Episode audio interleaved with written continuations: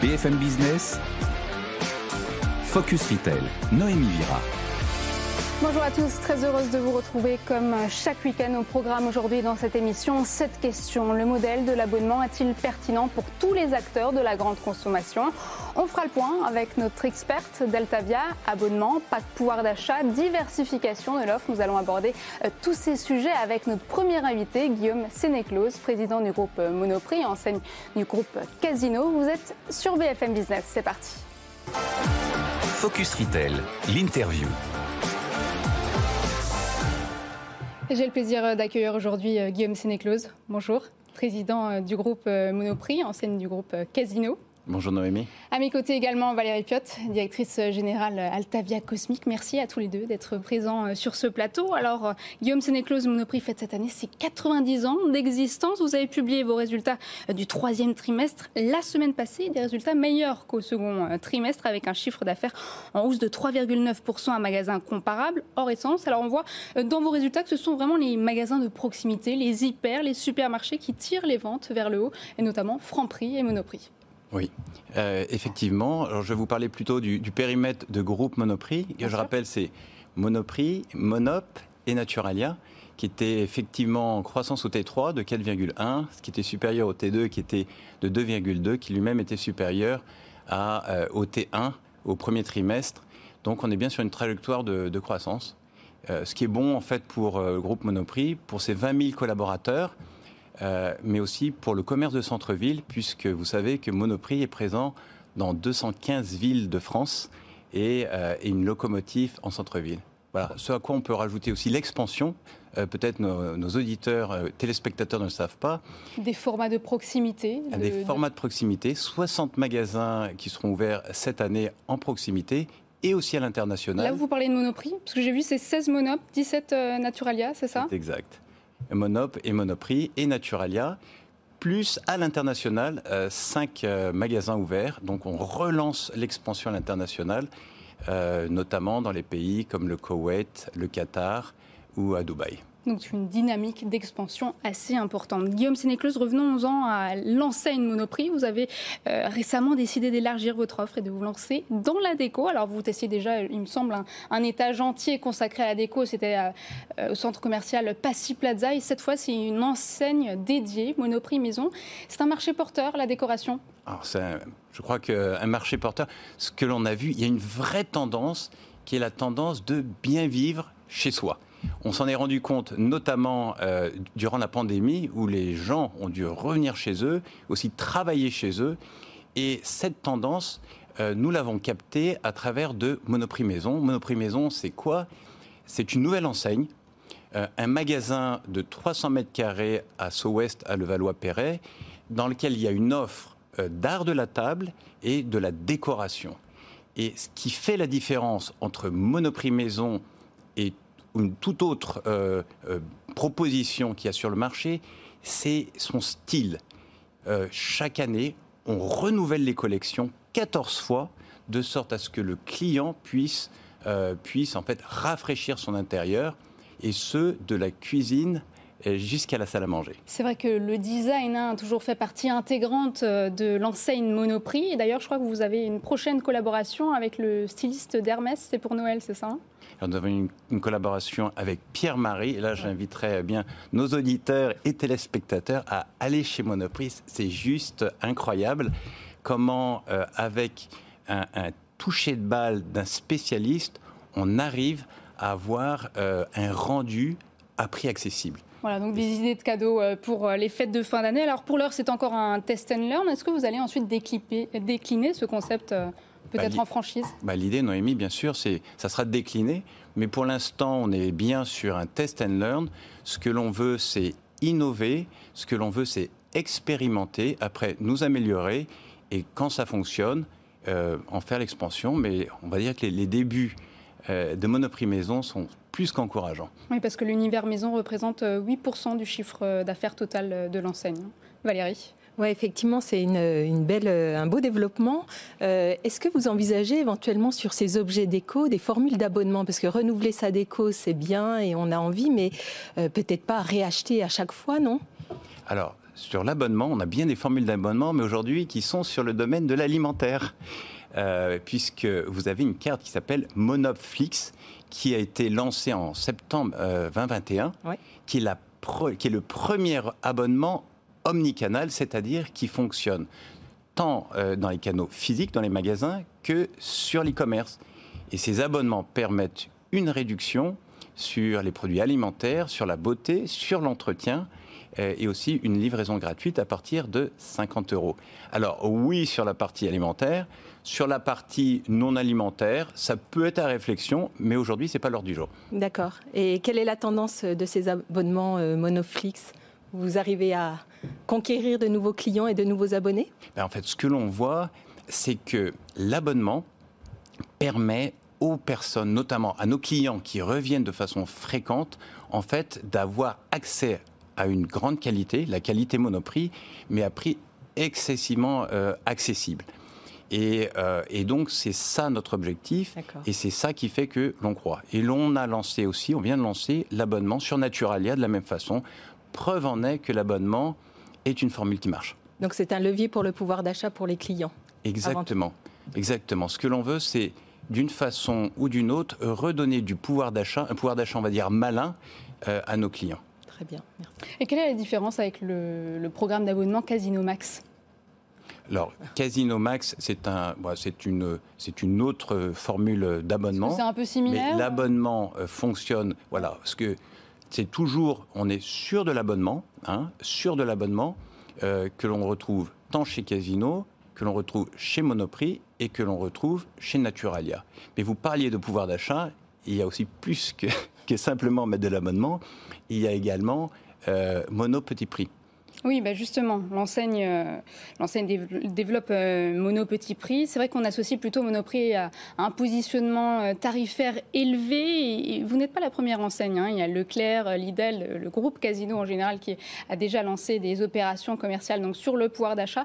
Est-ce que l'enseigne Monoprix n'est pas un peu en retrait sur le sujet de l'inflation par rapport aux autres enseignes? Eh bien, c'est justement pour parler du prix. Dans Monoprix, il y a le mot prix et on ne doit pas avoir honte du prix pour une certaine qualité. Donc c'est vrai qu'une certaine qualité a un prix. En revanche, nous reconnaissons bien sûr que nos clients, quels qu'ils soient, quelle que soit leur catégorie socio-professionnelle, nous sommes tous impactés par l'inflation. Qu'est-ce que l'on peut faire pour redonner du pouvoir d'achat aux clients? Donc, ce que l'on a décidé euh, avec le comité de direction, c'est de bloquer 300 produits du, quotidien, notamment des marques propres, des marques Monoprix, de sorte à ce que le client... Principalement des MDD ou Principalement de la MDD, de sorte à ce que le client qui vient, qui revient pour ses achats quotidiens, ait été pris bloqué depuis fin septembre jusqu'à la fin de l'année, quelle que soit la hausse de coût que l'on pourra subir. Et puis vous allez aussi proposer des paniers, mais pour les étudiants. Exactement. Aussi des paniers pour les étudiants, de sorte à pouvoir bien adresser l'ensemble euh, de la population. Donc vous voyez bien que sur le, front euh, du pouvoir d'achat, nous avons cette opération mono petit prix et nous avons également l'abonnement, euh, l'abonnement avec 10% de remise sur les produits alimentaires, de beauté et d'entretien pour tous les clients qui veulent la qualité monoprix, mais avec l'abonnement.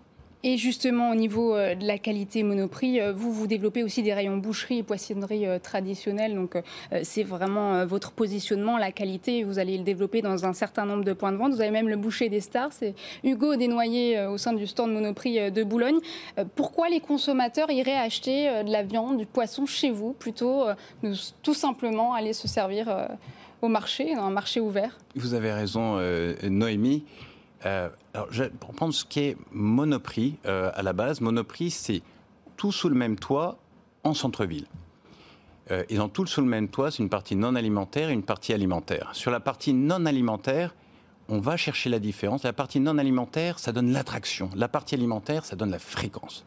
Sur la partie attraction, on a principalement des marques propres développées par nos stylistes, hein, par nos designers, comme dans l'exemple de Monoprix Maison que vous venez de prendre, Et ces produits euh, font venir le client euh, seulement chez Monoprix. Je prends l'exemple. En fait, le c'est ça, cachemire. les produits frais, c'est votre principal levier euh, de trafic en magasin. Alors, les ça produits frais, après, vous avez des, on travaille avec des, des, des, des MOF, hein, les meilleurs ou- ouvriers de France, et un certain nombre de, de, de spécialistes qui nous accompagnent dans la qualité du produit. Mais je vais vous prendre un exemple d'un produit qui semble le plus simple et le plus banal, et vous allez dire qui est la banane. En- comment peut-on être différent sur un produit comme la banane? Ça, vous la- allez nous le dire. Eh bien, la banane Monoprix est une banane qui est bio et certifiée Max Havelaar et qui coûte 1,99 du kilo. C'est un Max Havelaar, c'est-à-dire fair trade, c'est-à-dire qui garantit le juste, la juste rémunération des producteurs. C'est un produit qui est labellisé. Donc c'est un choix qu'a Monoprix d'offrir un- une certaine qualité, mais aussi avec un certain engagement. Et c'est aussi pour ça que les clients vont chez Monoprix. Voilà, conclusion, il faut acheter euh, sa banane chez Monoprix. Merci Guillaume euh, Sénéclose. Euh, je rappelle que vous êtes président du groupe Monoprix. Valérie, vous restez avec nous. On passe tout de suite Merci. au journal du retail avec Eva Jaco. Focus Retail, le journal du retail. Bonjour Eva. Bonjour Noémie. On commence ce journal avec euh, l'inquiétude du secteur de l'habillement après euh, la fin de Camailleux. Autre enseigne dans le rouge, et cela depuis des années, la marque Pinky, qui a été mise en vente par l'association euh, familiale Mullier. Oui, l'enseigne est entrée en négociation exclusive pour être rachetée par un consortium euh, composé des groupes Lee Cooper France, spécialiste du jean, euh, Kindy, professionnel du sous-vêtement, et euh, Ibisler Textile, fournisseur de textiles turc. Alors, selon Philippe Favre, le directeur général de la marque, eh bien, ce consortium a été choisi pour sa capacité à redresser, développer et pérenniser l'entreprise sur le long terme. Le processus de sécession est en cours de finalisation et devrait intervenir début 2023. Autre actualité, l'enseigne de bricolage britannique dédiée aux professionnels Screwfix euh, du groupe Kingfisher a ouvert son premier magasin en France. Oui, la marque vient de rejoindre Castorama et Brico Dépôt en France avec un premier, un premier magasin situé à Waterloo, près de Lille. Euh, un entrepôt avait ouvert dans l'Oise au printemps dernier pour préparer justement l'arrivée de la marque euh, sur le territoire. Screwfix, on le rappelle, c'est euh, 790 magasins outre-Manche, un chiffre d'affaires qui a bondi de 53% en 4 ans pour atteindre 2,3 milliards de livres sterling euh, l'an dernier au Royaume-Uni et en Irlande. L'objectif ici pour Kingfisher, c'est euh, un déploiement rapide de la marque en France. Les prochaines ouvertures se feront euh, dans le nord, à Ouasquesal et Fénis. Et toujours en France, Petit Bateau ouvre un pop-up store de la seconde main à Paris, dans le quartier des Halles. Oui, déjà rodé dans le secteur de l'occasion avec son service de collecte Changer de main lancé en 2017, la marque a aussi ouvert 12 corners euh, dédiés aux produits d'occasion dans euh, différents euh, points de vente. Alors ici, ce pop-up store, il sera ouvert jusqu'au 11 décembre et il propose 1200 produits pour toutes les tranches d'âge avec des pièces iconiques de la marque. Il sera dédié à la collecte et à la revente d'articles d'occasion. Ici, l'enjeu, c'est d'accroître la collecte de vêtements, à savoir que l'an dernier, l'enseigne a récolté 160 000 pièces. Alors cette euh, collecte de vêtements, elle servira pour alimenter le service de seconde main du site internet euh, Petit Bateau. Et à noter qu'un corner va également ouvrir ses portes au Japon, qui est le deuxième marché euh, de la marque après la France. Et après de nombreux acteurs de la fast fashion, c'est au tour de Zara de se lancer dans la seconde main. Oui, cette semaine, Zara a lancé sa plateforme Prehound au Royaume-Uni, une plateforme de revente disponible dans les magasins Zara, sur son site web et sur son application mobile. Ce service permettra aux clients de vendre, de réparer ou de donner euh, les, les vêtements. Une initiative qui contribue à la réduction des déchets et de la consommation des matières premières. Et pour finir, on termine avec une, une actualité à l'international. Le plus grand magasin de duty-free du monde vient d'ouvrir ses portes en Chine. C'est sur l'île de Hainan. Oui, tout à fait. La province insulaire chinoise accueille un nouveau centre commercial euh, duty-free de euh, 280 000 mètres carrés, euh, soit l'équivalent de 40 terrains de football. Ce nouveau complexe est situé euh, dans la capitale, à Haikou, dans une zone de développement économique et commercial de euh, 926 000 mètres carrés. Alors, le magasin avec son slogan Duty Free, Free Plus, accueille au total 800 marques et près de 3 millions de produits. Les boutiques de parfums se concentreront, se concentrent sur un étage de 3000 m carrés, de 3000 m carrés et les magasins de luxe sur 4000 m carrés. Alors, on le rappelle, pour les non-résidents, l'ensemble des achats est actuellement détaxé. Il est permis d'acheter pour 13 000 euros de produits détaxés par an. Merci Eva Jaco. Euh, tout de suite, le focus, on va parler des abonnements, dernière stratégie des enseignes pour fidéliser les consommateurs.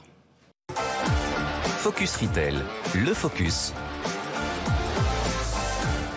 Le focus sur BFM Business avec euh, Valérie Piotte, directrice générale d'Altavia euh, Cosmique. Alors on s'abonne à tout aujourd'hui, à Netflix, à la salle de sport, au supermarché. Que diriez-vous de payer 35 euros par mois pour déjeuner tous les jours chez Delarte? Effectivement, euh, l'enseigne vient euh, de, lancer cet abonnement un peu improbable, puisque euh, pour 35 euros, je vais pouvoir aller manger des pâtes et des pizzas tous les jours. Tous les jours. Alors, on peut se dire que d'un point de vue équilibré alimentaire, c'est pas c'est pas super, mais on, comprend pourquoi l'enseigne lance cette offre-là. En effet, la restauration n'a pas retrouvé son trafic d'avant Covid. c'est un secteur où le client est forcément très volatile et peut changer d'enseigne selon selon euh, ce qu'ils souhaitent manger. Et donc, euh, l'enseigne Paris, sur un recrutement de nouveaux consommateurs, peut-être les jeunes, les étudiants, mhm. qui, euh, avec cette offre à bas prix, peut se nourrir facilement pendant tout le mois. Donc, affaire à suivre. tout de même à manger équilibré. Alors, est-ce que d'autres enseignes de restauration se sont intéressées à ce modèle d'abonnement? Oui, tout à fait. Alors, c'est effectivement, Pizza Dell'Arte a fait grand bruit dans les médias, mais ce n'est pas la première enseigne de restauration à lancer son offre d'abonnement. Aux États-Unis, Noémie, vous pouvez manger un taco par jour pour 9 euh, euros, 9,99 par mois chez Taco Bell ou euh, chez Prêt à manger, vous pouvez consommer 5 boissons chaudes par jour pour 25 euros par mois. Toujours aussi light. Voilà. Évidemment, euh, l'économie de l'abonnement, ce n'est pas que la restauration, puisque en France, en 2021, cela représentait 5 milliards d'euros de chiffre d'affaires et chiffre d'affaires qui doit doubler d'ici 2025 hein, pour atteindre 10 milliards selon Télécoming.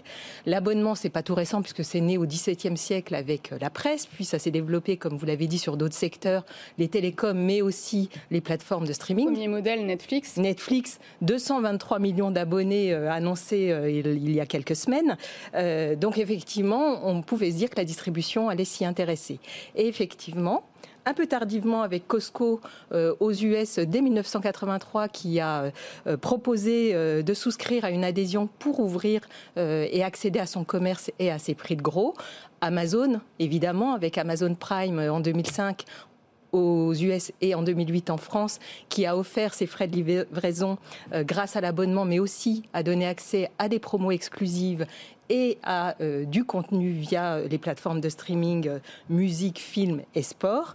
Euh, en France, dans la distribution alimentaire, c'est le groupe Casino, comme on l'a vu tout à l'heure, qui, a lancé, qui a lancé la tendance avec Casino Max, puis le club Leader Price et enfin Monoflix, qui est un levier de pouvoir d'achat pour les consommateurs. C'est vrai qu'on l'a vu, hein, des offres assez similaires pour toutes ces enseignes de la grande distribution. On a vu notamment Walmart Plus qui qui qui se euh, différencie notamment euh, par les services. Donc ça, c'est encore un autre point ça, c'est un vrai levier euh, qu'on pourra aborder. Merci beaucoup Valérie. Donc le modèle de l'abonnement, un marché évalué à 6,47 milliards d'euros en France. On passe tout de suite à la start-up de la semaine, un ticket de caisse dématérialisé.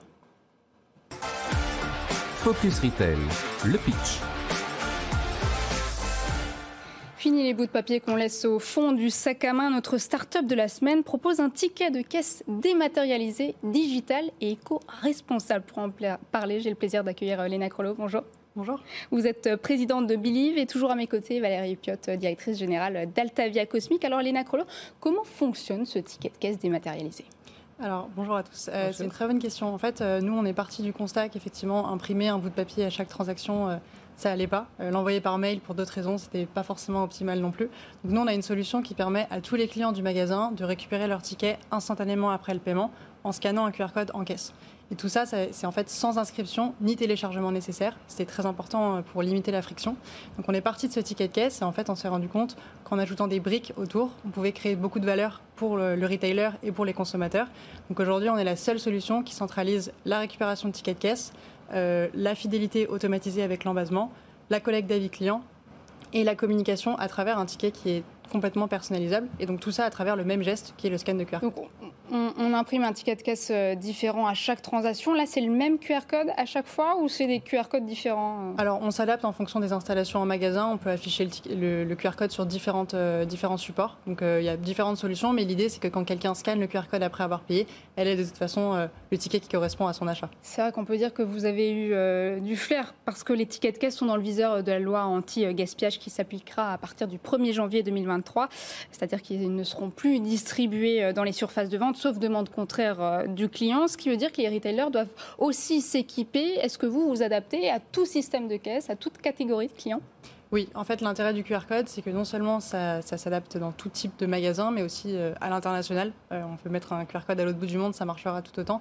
Donc l'idée, c'est qu'en fait, notre but, c'est de trouver la solution la plus universelle possible qu'il n'y ait pas besoin de créer un compte, qu'il n'y ait pas besoin d'une certaine euh, appli, d'une certaine banque ou quoi Donc on n'a pas besoin de donner son email Non, pas besoin. Donc l'enseigne ne collecte pas euh, la data, mais vous, vous la collectez en revanche? Alors en fait, pour récupérer le ticket, notre promesse, c'est de ne pas demander de mail. En fait, euh, l'alternative facile aujourd'hui, c'est d'envoyer mmh. un, ticket par email. Le problème, et notamment UFC Que Choisir, qui est une des associations de consommateurs, c'est vivement euh, on va dire remonter contre cette, cette mesure-là parce que du coup, on est en train d'échanger un droit qui est de savoir ce qu'on a acheté contre une donnée personnelle qui va être en plus généralement utilisée derrière euh, de manière très floue en termes de consentement RGPD. Donc nous, notre promesse, c'est vraiment de ne pas obliger à donner un email pour récupérer le ticket, mais derrière d'emmener en fait vers le parcours consommateur de fidélité et de valeur que le retailer peut apporter directement au consommateur et donc l'emmener d'une manière beaucoup plus ludique et derrière éventuellement créer un compte de fidélité euh, et est-ce que vous pensez que le consommateur va faire cet effort de flasher le QR code pour pouvoir euh, retirer son ticket de caisse, alors qu'aujourd'hui, effectivement, soit on lui donne encore en papier, soit il est envoyé par mail, donc il n'a aucun effort à faire? Alors c'est une très bonne question. Euh, avec la loi, le ticket de toute façon ne sera plus imprimé, donc a priori mhm. le papier ne sera plus l'alternative numéro un. Pour l'email, ça veut dire que euh, la personne qui arrive pour la première fois va devoir donner son email. Donc ça, ça prend beaucoup de temps en caisse. Il y a aussi des, taux d'erreur assez incroyables en termes de quand on prend la, des notes euh, d'email. Mhm. Donc l'idée, en fait, c'est que les gens de plus en plus sont sollicités et ne veulent plus donner leur mail parce qu'ils savent très bien que derrière, ils vont se faire spammer. Donc, en fait, les gens sont beaucoup plus enclins à donner, euh, enfin, à scanner un QR code sans donner d'email. Et en fait, on a remarqué quelque chose qui n'était pas forcément prévu, que ça devient très ludique et c'est presque un jeu pour les gens euh, parce que c'est presque magique en fait de scanner un QR code et de se dire ah bah comment il m'a trouvé, c'est mon, mon ticket. Donc on a des super résultats de, scan, beaucoup plus élevés qu'en fait le nombre de, de gens qui vont donner leur email ou qui vont demander un ticket en papier. D'accord. Et par, par, exemple, dans la distribution alimentaire, où on sait que le temps de caisse est le plus court euh, possible, scanner euh, un QR code ne va pas augmenter ce temps de passage euh, qui n'est pas forcément bénéfique pour l'enseigne? C'est une très bonne question. En fait, au contraire, ça va le, diminuer en moyenne de 60% parce que nous, comme je l'ai dit, on centralise différentes briques. Donc il y a le ticket de caisse, mais il y a aussi l'embasement fidélité qui peut ensuite être fait de manière autonome par le client, donc pas besoin de donner toutes ces informations en caisse. Et il y a la collecte d'avis client. Et ça, en fait, aujourd'hui, par exemple, dans certaines enseignes, ils vont mettre des QR codes en caisse pour que la personne scanne et laisse un avis. Mais la personne n'a aucun intérêt à scanner juste pour laisser un avis, sauf si elle a vraiment passé un mauvais moment. Là, l'idée, c'est tout centraliser. Donc, en fait, quand on prend toutes les briques, ça diminue d'en moyenne 60% euh, le temps de passage en caisse. Vous avez déployé une innovation à Station F? Oui, alors on, a, on est effectivement incubé à Station F actuellement dans le programme de Cégide. Euh, et donc aujourd'hui, on est déployé dans 250, euh, plus de 250 clients. On a déployé euh, effectivement notre tout premier client, c'était Anticafé à Station F. Combien d'enseignes vous avez converti alors là, plus de 250. Euh, donc ça fait quelques mois qu'on commercialise. Euh, on a tout type d'industrie. On a par exemple des chaînes de bijoux comme Atelier de Famille. On a de la food. Euh, on a une chaîne de coffee shop, de déco. Il y a tout. Et là, on est en train de signer notre premier grand compte qu'on va annoncer très prochainement. Donc on est très content. Et on est en discussion avec une dizaine d'acteurs de, la grande distribution. Et, combien ça coûte de mettre en place ce service de tickets dématérialisés dans les enseignes? Alors ça dépend forcément entre un tout petit commerçant et une grande, une grande chaîne, c'est différent. Nous, on commence à partir de 29 euros par mois euh, pour un, commerçant indépendant unique. Et ensuite, c'est évidemment dégressif en fonction du nombre de caisses. Euh, à partir de 1000, 2000, 3000 caisses, évidemment, c'est pas 30 euros par caisse. Donc, c'est largement dégressif pour les, pour les grandes enseignes. C'est vrai que c'est assez fort, hein, parce que vous avez créé votre start-up en mai dernier. Vous avez déjà annoncé une levée de fonds, 1,3 euh, million d'euros. À quoi vont servir ces fonds? Alors, principalement, c'est construire une équipe, donc principalement sales et, tech. Donc, du recrutement, voilà, recrutement. Donc l'équipe qu'on a euh, aujourd'hui, on est 13, donc on est passé de 3 à 13 en, 6 mois, donc c'était euh, euh, une, belle, une belle réussite et voilà, on est tous prêts pour avancer le plus vite possible. Ah, merci beaucoup Léna Crollo d'avoir été avec nous sur le plateau de BFM Business. Je rappelle que vous êtes présidente de Believe. Vous restez avec moi Valérie, on passe tout de suite aux chiffres de la semaine. Focus Retail, le chiffre de la semaine. Le chiffre avec euh, Valérie Piotte, directrice générale d'Altavia Cosmic. Alors on vient de le voir, hein, les enseignes peuvent réduire leur empreinte carbone avec des solutions innovantes comme le ticket caisse dématérialisé. Idée qui séduit euh, plutôt les consommateurs. Parlons maintenant du e-commerce. Comment les Français peuvent-ils réduire leur empreinte carbone euh, en achetant en ligne? Alors, euh, avant de réduire, il faut prendre conscience que effectivement, une commande en ligne euh, a un impact euh, CO2, et notamment sur les livraisons. Et c'est là où le dernier chiffre de l'étude OpinionWay pour l'ACC Marketing Service, qui vient d'être publié, nous explique que 55% des Français sont prêts à renoncer à une livraison rapide par souci écologique.